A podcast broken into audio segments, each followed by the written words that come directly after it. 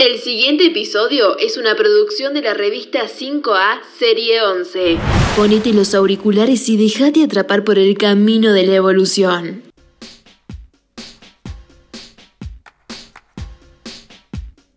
Estás por escuchar el capítulo número 2 del podcast de la revista 5A.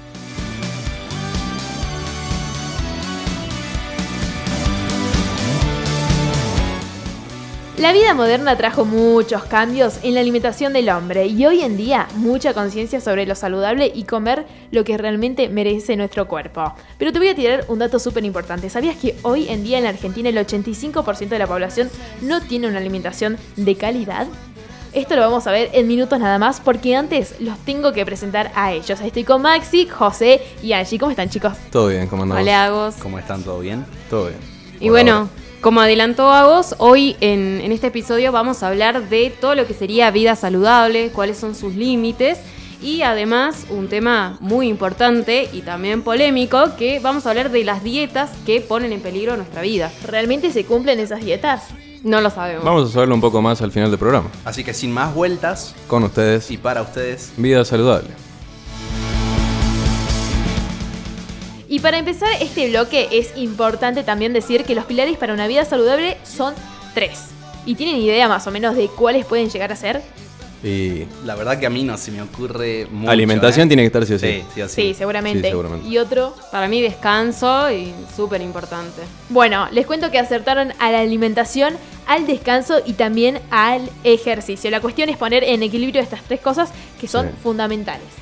Eh, para aportar a lo que vos decís, eh, hago acerca de estos tres puntos importantes, la alimentación es como lo óptimo, lo más importante, porque si ¿Se seguimos... puede decir un 80%? Tal cual, exactamente, eh, y un- en un 20% ya quedaría todo lo que es el ejercicio, porque Sí. si nos matamos en el gimnasio, pero comemos grasas, comemos mal, es no, no, no se complementa. Igualmente alguna gente piensa de que por ahí voy al gimnasio y no como bien y bueno, puede como haber un equilibrio, pero lamentablemente no. No, no, Sí. no. Y no se van a ver resultados. Es más, gente, yo me atrevo a decir que la alimentación es incluso más importante que hacer el mismo ejercicio. Porque como vos decís, si vas a hacer ejercicio pero estás todos los días comiendo milanesa, no vas a llegar a ningún lado. Tenemos que descansar las 8 horas si es posible y comer... No, o sea, comer bien no es morirse de hambre, hay que No, tener en claro sí. eso, ¿no? Es comer lo justo y lo necesario, las 6 comidas del día si es posible, pero tampoco irse para el lado de las grasas saturadas y todas esas cosas que no aportan absolutamente Claro. nada para nuestra salud. Bueno, a ver, hablamos un poco de porcentajes. eh, ¿Qué otra cosa nos parece más importante que la otra? Y esto nos lleva a una pregunta. Eh, ¿Ustedes consideran que con el movimiento que hay en la actualidad en el día al día, es posible conseguir el balance o el equilibrio entre esos tres pilares? A ver, yo creo que sí es posible, pero uno tiene que tener una rutina muy marcada y tiene que tener sus tiempos muy marcados. Quizás para nosotros que somos estudiantes es mucho más difícil porque so- solemos ser muy desorganizados. Tenemos Claro. que estar eh, cursando a la mañana, no sé, gente como ustedes de locución que quizás tienen que cursar a la tarde también, También. y hacerse un lugarcito para, para, para hacer ejercicio por ahí es medio complicado. Quizás eh, uno incluso termina demasiado cansado después y no se, ni siquiera se da el tiempo para hacer algo en su casa porque, aunque no lo crean o aunque les parezca imposible, es muy eh, fácil hacer ejercicio en casa con tu propio peso corporal. Solamente hay que ponerle voluntad. Voluntad y ganas. Totalmente. Y también tenemos que hablar acerca de las famosas dietas, ¿no? De cuáles están buenas realmente y cuáles no tanto. Sí. Mantener una mala dieta a lo largo del tiempo no implica solamente obesidad o, carencias vitamínicas, ¿no? sino que puede derivar en problemas como diabetes o debilitar el sistema inmunitario. No existe eh, un milagro para los que es perder peso. La única forma saludable y duradera de hacerlo es mantener paulatinamente eh, la rutina, bajo la supervisión obviamente de un especialista médico, un nutricionista y combinándolo con lo que es el ejercicio. Ella tiene un look, tiene un look. Ella dibuja mi destino. A ver, pero entonces llegamos, creo, a este punto eh, para poder realizar este tipo de preguntas. ¿Qué opinión tienen ustedes eh, sobre las famosas dietas milagrosas? O si alguna vez han hecho alguna, capaz. Eh, yo, por ejemplo, hice un montón de dietas. Sí. La dieta del paleolítico, la dieta la keto. Y la verdad que en mi experiencia Sí. no sirve ninguna. Sí. porque lo que hay que mantener es algo a largo plazo. Eso, exactamente. Una dieta equilibrada de por vida, comer de todo. Sí. Equilibrado y, y para mí, sí o sí, clave darse los gustos, porque si no, el cuerpo te va a exigir mucho de eso. Sí. A ver, yo creo además- que, perdón que te interrumpa, pero creo que el término dieta milagrosa se debe y nace a que a mucha gente quizá le ha funcionado, ¿eh? Sí. Porque hay gente que se ha privado, o he conocido gente que comió solo brócoli por cuatro semanas y ha bajado aproximadamente, que es 15 kilos, será. Pero, a ver, como decía Angie, es generar hábitos, es generar hábitos, Sí. ya que no, no conlleven a una acción que uno considere un esfuerzo, sino que ya te surge desde el interior, como algo, como, como algo natural. Exacto.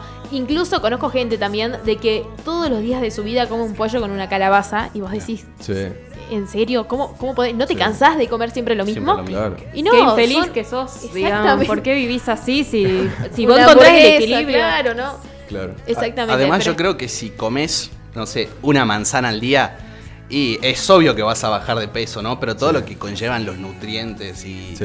y- y estar activo realmente, eso no te lo va a dar una sola manzana. Vas a bajar de peso, pero va- vas a estar totalmente decaído y tirado eh, sin poder hacer nada, todo el tiempo cansado por más de que duermas 12 horas, ¿entendés? Claro. Y con la misma facilidad que bajás esos 15 kilos por comer una manzana por día, los vas a subir igual. Sí. Exacto. Y bueno, Angie, un poco ya nos contaste acerca de tu experiencia con la vida saludable, pero ustedes chicos, Maxi, Bueno, yo la verdad que nunca hice una dieta, ¿no? Nunca hice una dieta. Yo como lo que tengo que comer, como lo que hay en mi casa. Las cosas. Encima mantener una dieta muy, muy así saludable, onda culturista, me parece que es demasiado caro, así que no hay presupuesto absolutamente para eso. Eh, pero sí trato de, de no comer mucho, ¿no? Trato de, de estar tranquilo. Sí hago ejercicio, por suerte. El ejercicio me parece que es muy importante. Eh, pero bueno, como dice Angie, también la clave está en darse los gustos y no privarse. Sobre todo si ustedes no son profesionales, salvo que busquen ser realmente físicos culturistas, ahí se tienen que cuidar. Claro. Si no, disfruten de las cosas que hacen y, Sí. y no sean mala sangre. O sea, esto tiene que ser un proceso sano eh, y disfrutable. No, no tiene que ser una tortura. Mm, Tal Bueno, cual. en, en mi caso fue como tuve, viví las dos partes porque yo llegué acá, soy de Jujuy, ahora bueno, estoy viviendo en Salto Solo. Tuve que aprender a cocinarme, a aprender los tiempos para comer. En mi casa se comía tarde, yo quería comer más temprano. Pero bueno, todo eso me llevó a aprender eh, qué comer, más o menos. Obviamente siempre acudo volviendo un poco al mundo dietas. Eh, todos entramos a Google y buscamos una dieta. Pero yo creo que lo primero que hay que hacer es tratar de acercarse a, a una nutricionista. A un porque- profesional. o a un profesional porque te explican más o menos cómo tiene que estar formado tu plato de todos los días. Eh, obviamente, si no comes carne, qué proteínas comes, además de que no sea una carne, o un poco de carbohidratos, o un poco de eh, frutas y verduras. Medio que siempre tiene que ir por ahí el camino. y además algo súper importante, te va a enseñar que comer saludable no es comer feo. Exacto.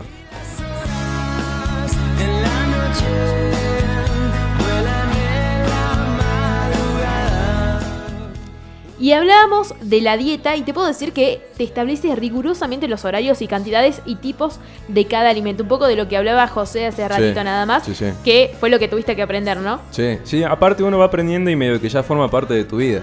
Eh, también tiene que ver con si haces ejercicio o no. También. Totalmente. Y también te restringe las opciones para el punto en el que sientes que ya te asfixia. Y es un poco los Sí. esos permitidos que decís Sí, de fin de sí, semana. sí, sí, sí. Bueno, toda la semana comí bien, quizás el fin de semana llegue y me puedo comer, no sé, una hamburguesa. El tema es que hay que tener cuidado con los permitidos porque Sí. a veces es el punto de inicio a una cadena de muchos permitidos que el domingo a la noche te hace decir, bueno, ¿sabés que mañana lunes comienzo la dieta con todo de nuevo? Termina siendo un fin de semana de, de chocolate y hamburguesa y cerveza. Y es como es una cadena sin terminar. Y comés ¿entendés? como si fuera la última cena total, el lunes empezás la dieta y sabemos que no. Claro, y sabemos que no. Después no pasa. Nunca no nos alcanzaba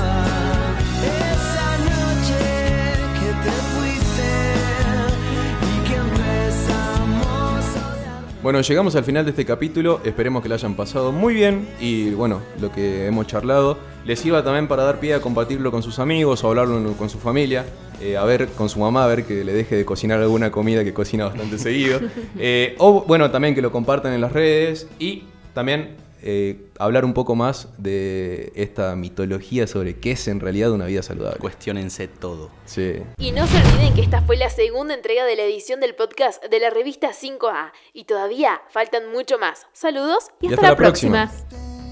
escenarios y las noches de verano de los días estrellados.